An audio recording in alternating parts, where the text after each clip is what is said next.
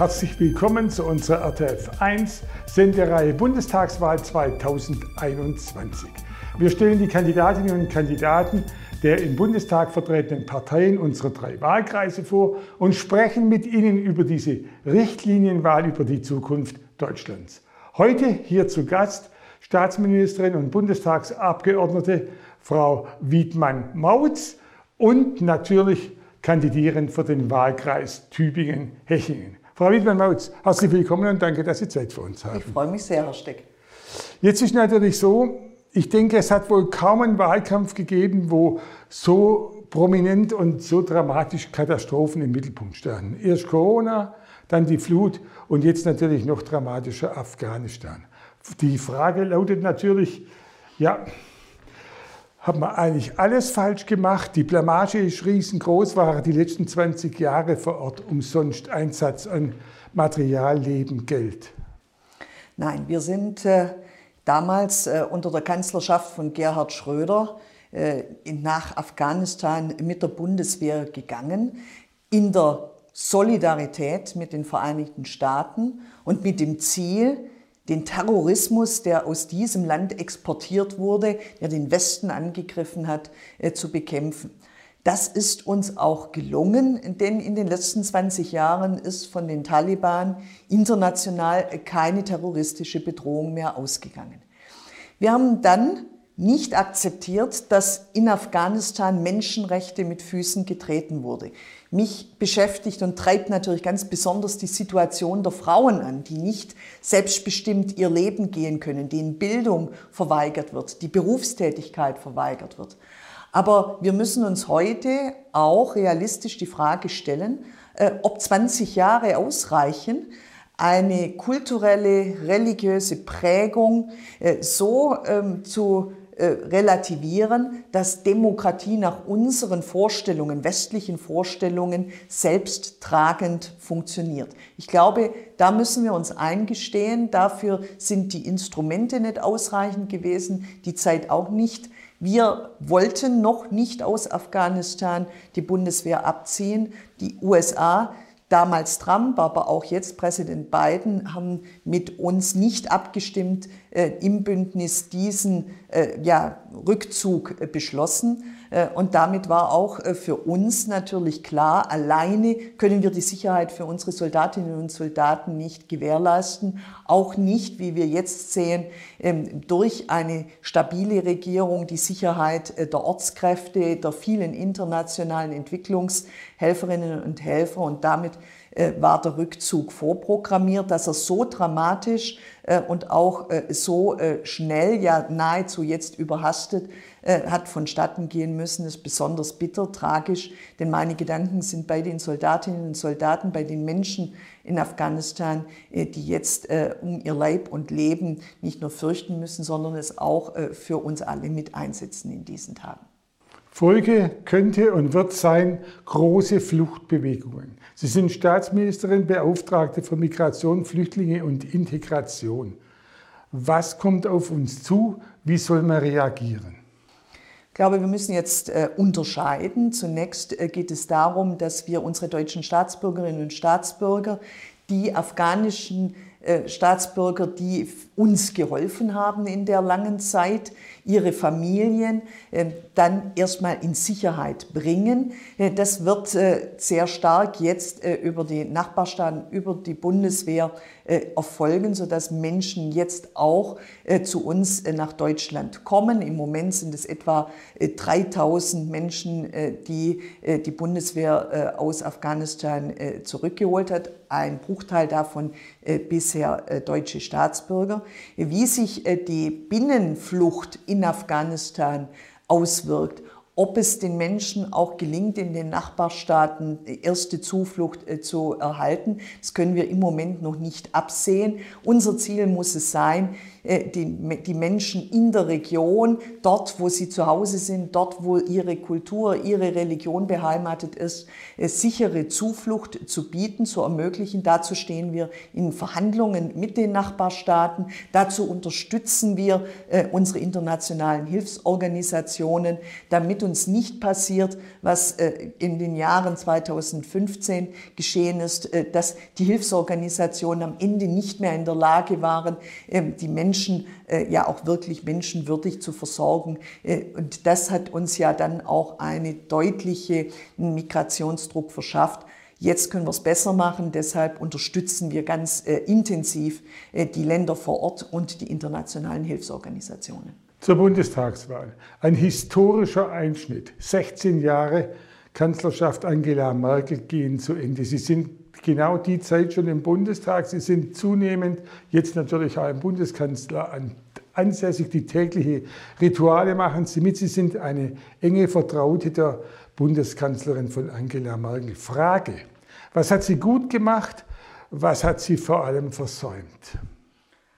Angela Merkel äh, ist eine Bundeskanzlerin, die in äh, ihrer 16-jährigen äh, Kanzlerschaft viele Krisen bewältigen musste. Und sie hat unser Land sicher durch die Finanzkrise, durch die Eurokrise, durch die Zeiten erheblich großer Migration jetzt einer Pandemie äh, geführt und unser Land steht heute besser da äh, als 2005, als wir die Regierung übernommen haben. Viele erinnern sich ja gar nicht mehr daran, dass wir damals Massenarbeitslosigkeit hatten, äh, dass wir unsere Sozialsysteme massiv auch einschränken mussten, um überhaupt den Menschen noch helfen zu können und die richtigen Impulse zu setzen. Angela Merkel hat es skandalfrei geschafft, äh, sie ist äh, äh, jeglichen Anfechtungen, auch persönlicher Art, erhaben gewesen. Und ich empfand ihren Politikstil als ausgesprochen wohltuend, weil er immer an der Sache orientiert war, nicht von Eitelkeiten äh, geprägt war und vor allen Dingen nie oberflächlich war, sondern sie äh, den Problemen, ihren Ursachen immer auf den Grund äh, gehen wollte und gegangen ist, damit die Lösungen dann auch wirksam sind. Äh, und ich finde, diese Zeit äh, ist eine gute für Deutschland äh, gewesen.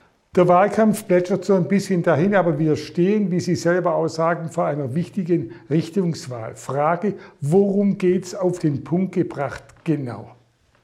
Es geht um wichtige Weichen in der Frage, welches Verhältnis hat eigentlich der Staat zum Bürger?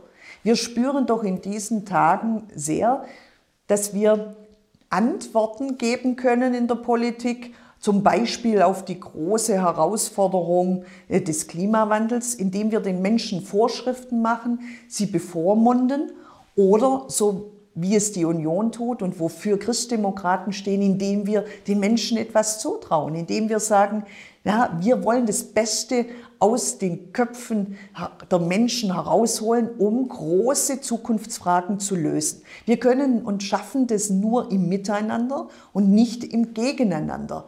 Nicht mit Vorurteilen, sondern indem wir den Menschen was zutrauen und die Macherinnen und Macher in unserem Land stärken, ihnen sie unterstützen und deshalb Forschung und Entwicklung in den Vordergrund stellen äh, und nicht weitere äh, Verbote, die uns nicht weiterbringen und im Übrigen dem Klima nicht helfen. Wir wollen den Menschen Freiräume lassen, sie damit motivieren äh, und damit auch im Übrigen das tun, was wir in den vergangenen Jahren erfolgreich geschafft haben, nämlich mit weniger Belastung am Ende mehr Wohlstand für alle zu erreichen. Und ein ganz gravierendes Beispiel dafür ist ja äh, auf der einen Seite die Forderung von Grünen und SPD, die Vermögenssteuer wieder einzuführen oder sogar das Ehegattensplitting abzuschaffen. Dafür würden ähm, ganz viele, viele Familien in unserem Land massiv äh, belastet und betroffen sein. Schauen wir ein bisschen in die Zukunft. Aktuell sind die Umfragewerte für die CDU bei plus minus 22 Prozent in einem historischen Tief. Die SPD hat aufgeschlossen. Ich habe ein Zitat von Markus Söder gefunden.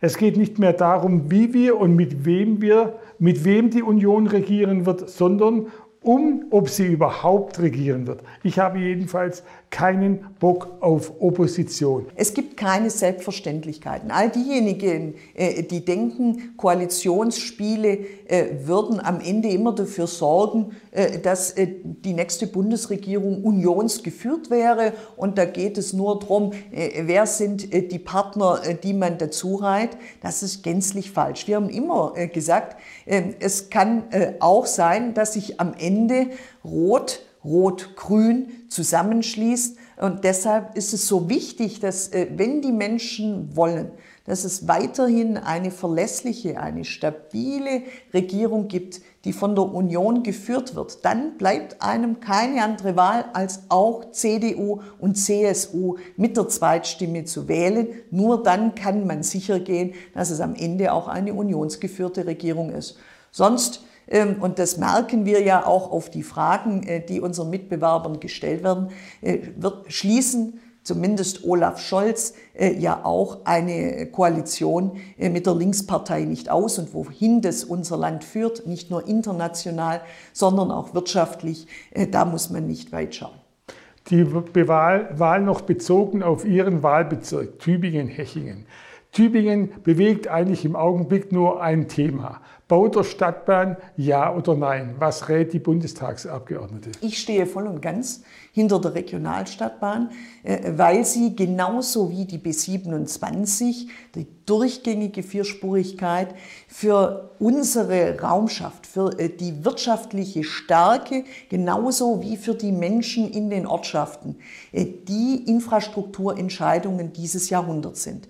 Die Regionalstadtbahn, auch mit der Innenstadtstrecke, bietet die Chance, dass Menschen, die im Umland wohnen, in den dörflichen Regionen, in den Gemeinden, aber in Tübingen beschäftigt sind, zum Beispiel als Pflegerin oder als Arzt am Klinikum, wirklich umsteigen können und zwar so, dass Sie nicht drei verschiedene Fahrpläne lesen müssen, sondern sich in die Stadtbahn setzen und am Arbeitsplatz rauskommen. Und wenn Sie dann noch einkaufen wollen in der Innenstadt, ebenfalls das Verkehrsmittel nicht wechseln müssen, sondern wirklich hervorragend angebunden sind. Und wenn es uns gelingt, die Menschen zum Umstieg auf die Schiene zu bewegen, äh, dann haben wir eine deutliche Entlastung in der Region. Es ist ein Jahrhundertprojekt für das sich viel Geld auch in Berlin locker machen konnte. Wir haben die Bedingungen so gestrickt, dass der Bund 75 Prozent dieses Milliardenprojekts auch schultern wird.